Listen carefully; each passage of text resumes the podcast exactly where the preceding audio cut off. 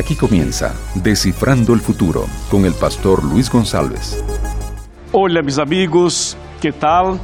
Sean todos muy bienvenidos al programa Descifrando el Futuro. Una pregunta, ¿tú crees que la iglesia debe siempre estar aislada del mundo? ¿O tú crees que hay una, una posibilidad de una integración entre lo que es espiritual y lo que es carnal, material o, entre comillas, mundano? ¿Hay alguna correlación entre los dos? ¿Es posible ser un cristiano y hacer cosas consideradas mundanas? ¿O no? Otra pregunta, ¿sería posible unir iglesia con el Estado? Iglesia com a política? Seria possível um pastor ser um pastor de uma igreja e ser um presidente da república? Ou quizás um jefe de estado e ao mesmo tempo um pastor de igreja? São perguntas interessantes, não? Que te parece? Que pensa você? En programa de hoje queremos tratar este tema. Assim que é um tema impactante, poderoso, importante e atual. Eu quero pedir-te que, por favor, invite a outros amigos, outras pessoas, para que ahorita participe deste programa. Porque o tema de hoje é quando o mundo entrou em la igreja. Prepara tu coração.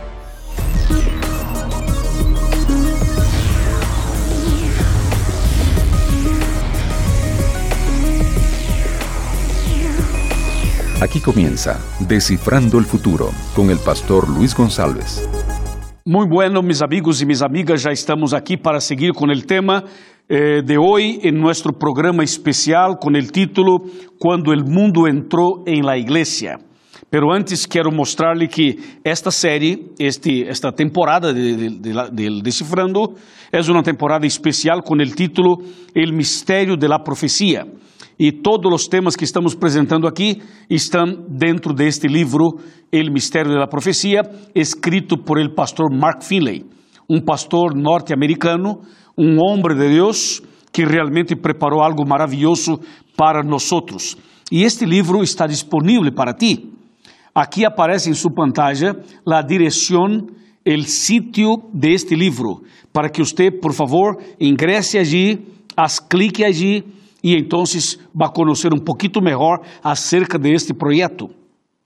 Esse projeto deste livro é um projeto que involucra a nossa editora ASIS, a casa editora sudamericana ASIS. Queremos agradecer a ASIS. E também este é uma, estamos trabalhando integrado com o Departamento de Publicações da Igreja Adventista. E há colportores que são missioneiros que visitam as casas levando este material e outros materiais também. ¿Ok? Então, por favor, participe conosco deste momento, desta série, El Mistério da Profecia. Pero antes de seguir, queria mandar um abraço para meus amigos da rádio. Muitas graças a cada oyente da rádio.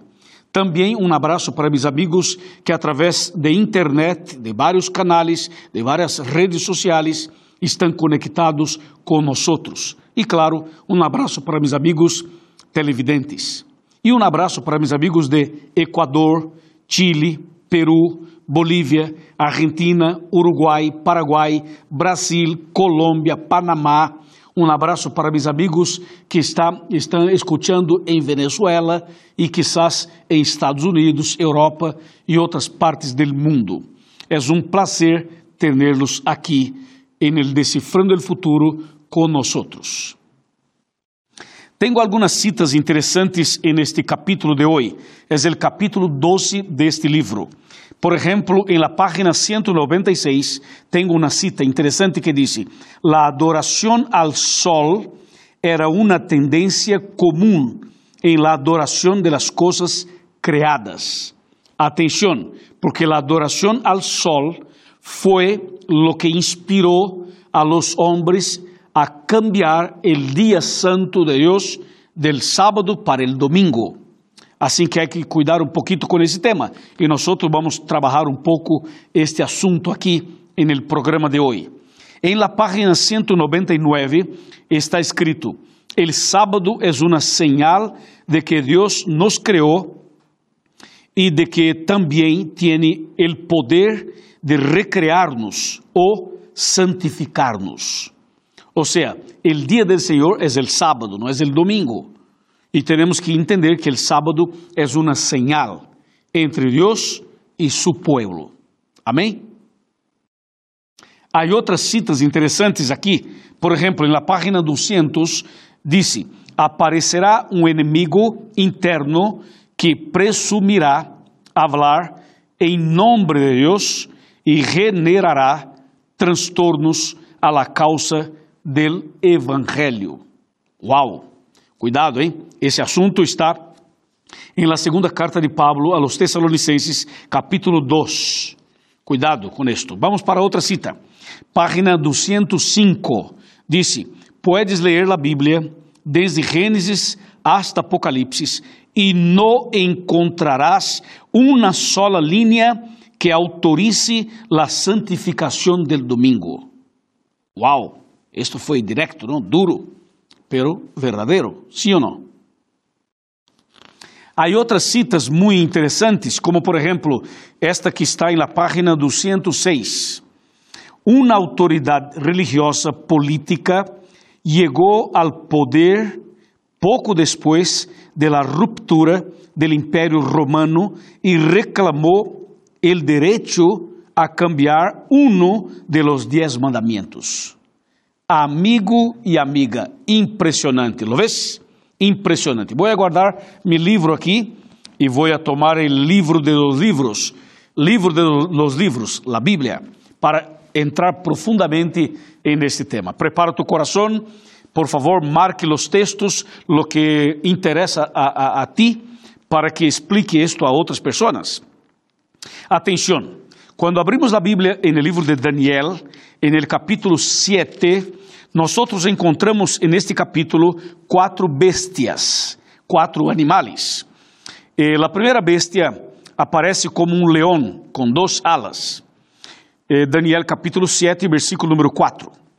En el versículo 5 aparece la segunda bestia, que es, como dice la Biblia, semejante a un oso. Y este oso tenía tres costillas en la boca. Y el animal número 3, la tercera bestia, está el versículo 6, que dice, era uma bestia semejante a um leopardo, com quatro alas de ave e um, eh, em sua espalda, e tinha também quatro cabeças. Quatro alas e quatro cabeças, este leopardo. E o quarto animal está no versículo 7, que é chamado de quarta bestia, e também disse que era uma bestia espantosa e terrível, pero muito forte. E esta bestia tinha grandes dientes de hierro, devorava, destroçava, pisoteava, la sobra com seus pés, era muito diferente de todas as bestias anteriores e tinha dez cuernos. Uau! É um assunto profundo e impressionante.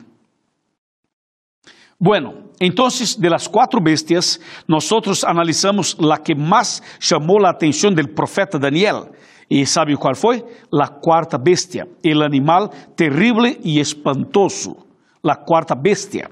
Pero antes de explicar esto, quería recordar un poquito acerca de las cuatro.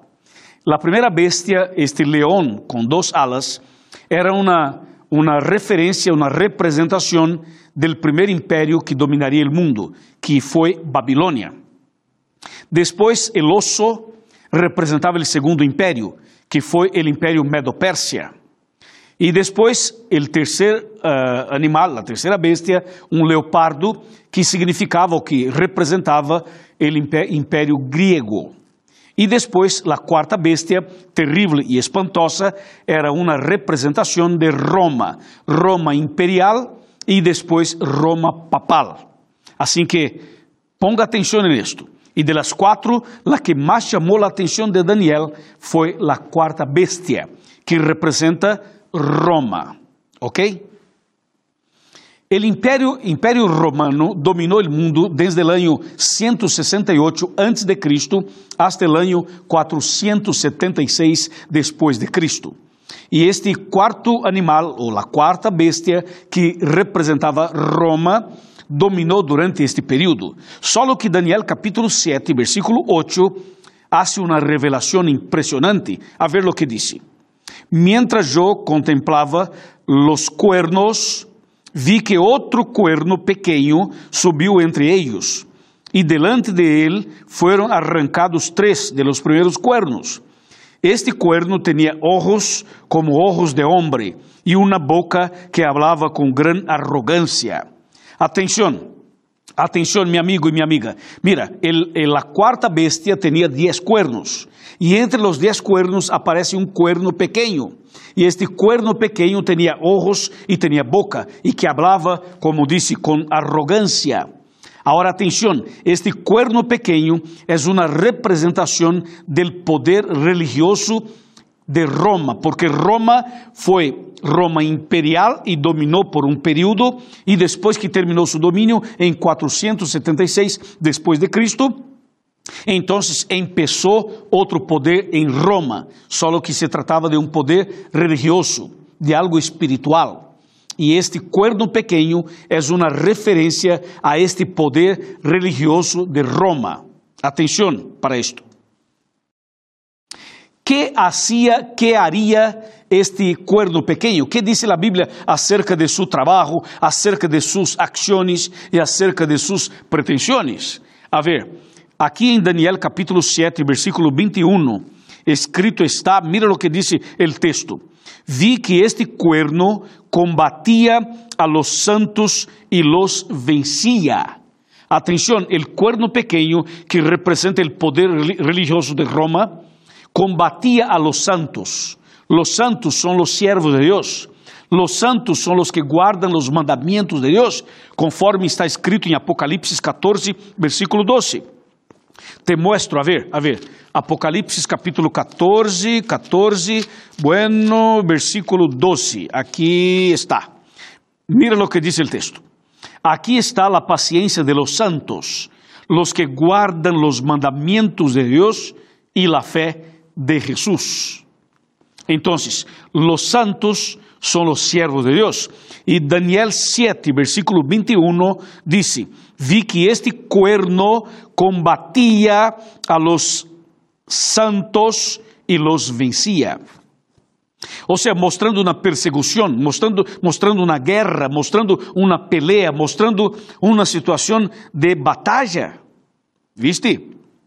Ou seja, este cuerno pequeno representa um poder religioso, pero também político.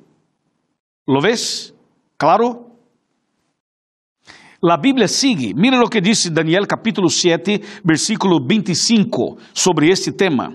Escrito está: Hablará palavras contra el Altíssimo, e a los santos del Altíssimo quebrantará, e tratará de cambiar los tiempos e la lei e serão entregados em suas manos por um tempo, dois tempos e meio tempo. Meu amigo e minha amiga, está claro para ti? Atenção, diz o texto que este cuerno pequeno perseguiria os cristianos e o texto, agora que acabamos de ler, disse que este poder hablaria palavras contra o Altíssimo e perseguiria los, los santos de Deus.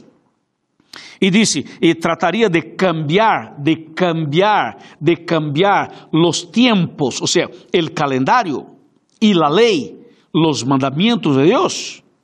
Y sigue diciendo, y los santos, los siervos de Dios, seriam entregados em las manos de este poder del cuerno pequeño por um tempo, dois tempos e, me, e meio tempo, disse.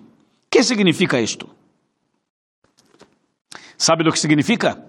es los tres tiempos y medio, representa los 42 meses de Apocalipsis capítulo 13, versículo 5, y representa los 1260 días de Apocalipsis 12, versículo 6. Em outras palavras, haciendo uma tradução literal, representa mil, mil 260 anos.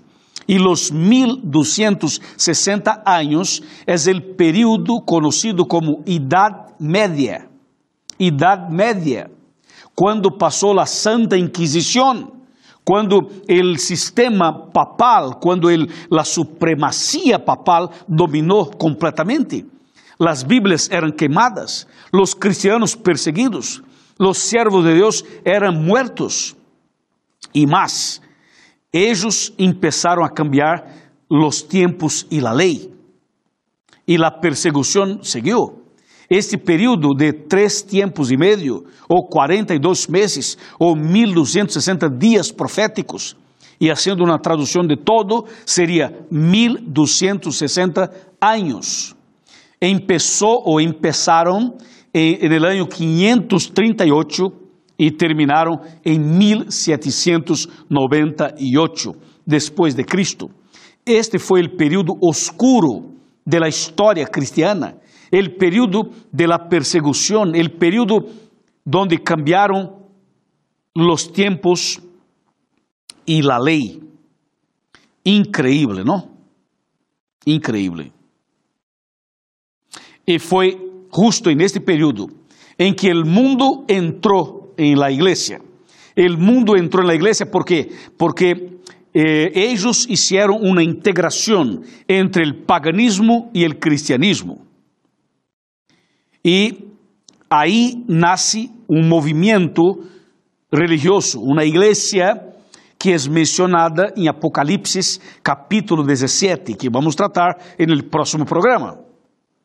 Então, o que passou? Passou que uniram o mundo com a igreja, o paganismo com o cristianismo. E neste período começaram a cambiar a lei de Deus e outros princípios da Bíblia. Te voy a dar algunas, algunos ejemplos de lo que pasó en este periodo. Este fue el periodo en que la iglesia romana, romana creció, se fortaleció, y ellos cambiaron el día bíblico del Señor. El día bíblico del Señor es el día sábado. Y cambiaron para el domingo. ¿Sabe cuándo fue el decreto dominical? Foi no dia 7 de março do ano 321, com o apoio de, del Constantino e del bispo Eusébio de Roma. Aí passou o decreto dominical para cambiar a adoração del sétimo dia para o primeiro dia. E o primeiro dia era o dia dedicado a la adoração al sol. Entonces cambiaron para que los cristianos adoraran también en el primer día de la semana, que más tarde, después, este primer día de la semana, recibió el nombre de domingo, porque domingo significa día del sol, mientras que sábado significa día del Señor, día santo del Señor. Aí cambiaram, como está profetizado em Daniel capítulo 7, versículo 25, que diz que cambiaria os tempos e a lei. Quedou claro? Os cambios não pararam por aí. Eles seguiram sendo cambios. Por exemplo, eles cambiaram o bautismo, porque o bautismo bíblico é por imersão.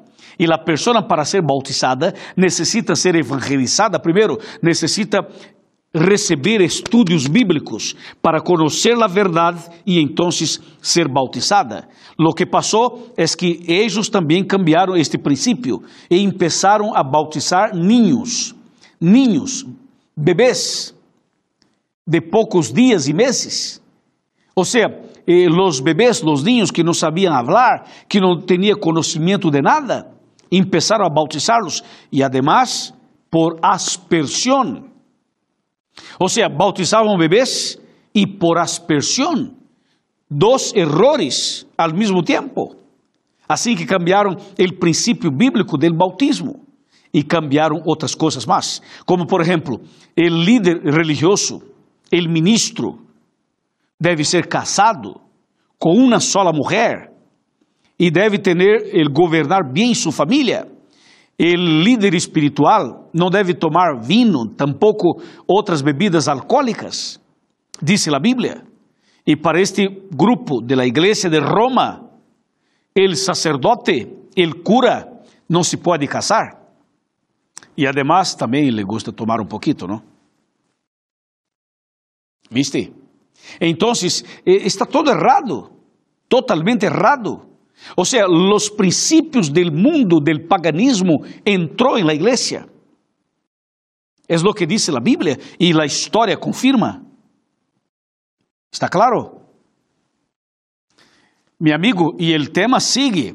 Yo podría quedar aquí todo el tiempo, toda la semana, tratando de ese tema, porque es un tema profundo, verdadero, bíblico histórico. Ahora escúchame, la Biblia menciona en la segunda carta a los tesalonicenses, en el capítulo 2, esse é um texto, como diz em inglês, power.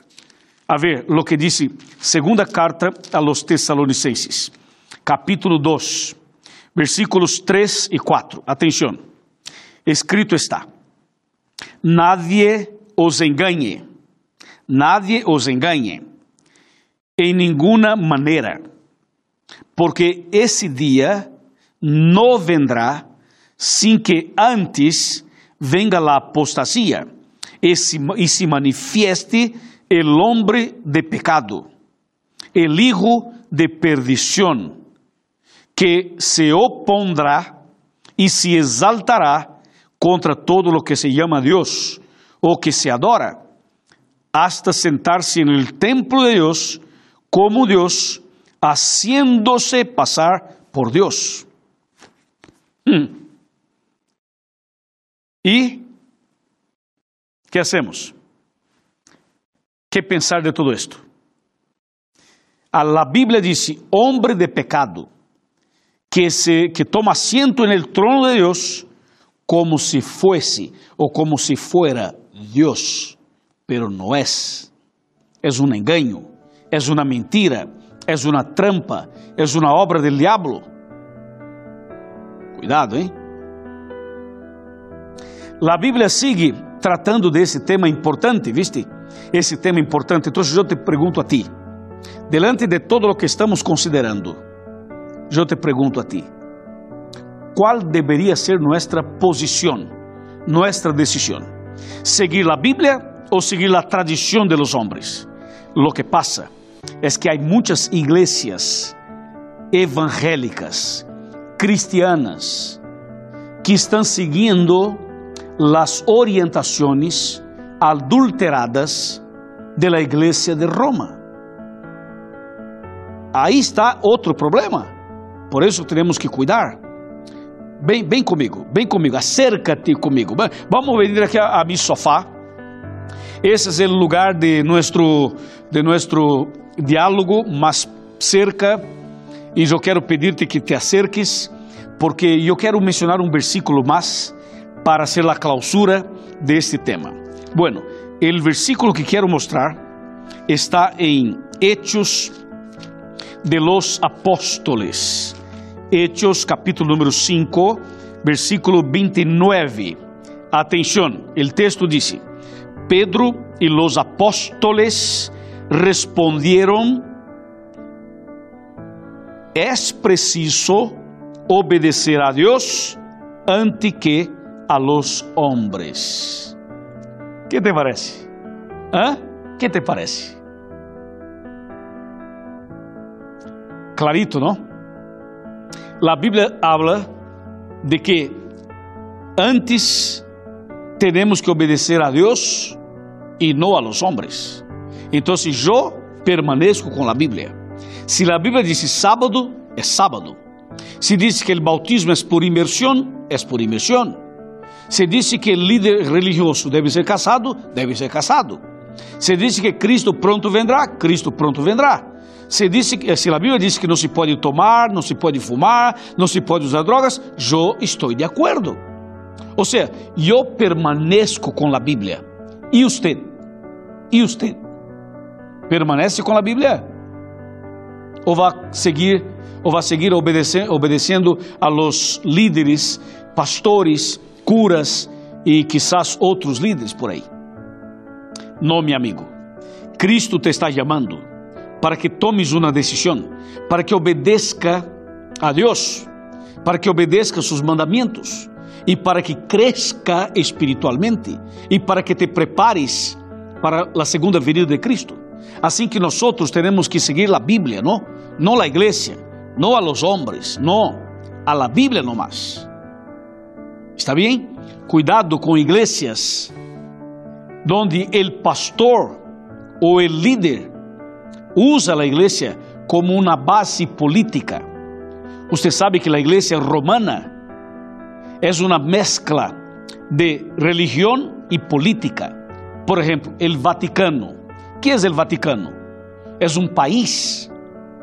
¿Y qué es el Papa? El Papa es un pastor y também é um jefe de Estado. É como um presidente de uma república e um pastor de uma igreja. Aí está a mescla de política com religião. E isso é um peligro, é um problema. Então, tu e eu devemos seguir a Bíblia, a palavra de Deus, os princípios de Deus, os passos de Jesus. Jesus é nosso modelo es nuestro ejemplo. Entonces yo te pregunto a ti, ¿estás conmigo de acuerdo con lo que estoy explicando en la Biblia?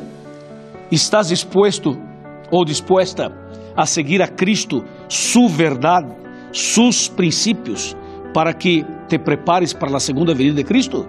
A ver, si tú estás de acuerdo con la Biblia, levante la mano. Levante la mano tomando tu decisión.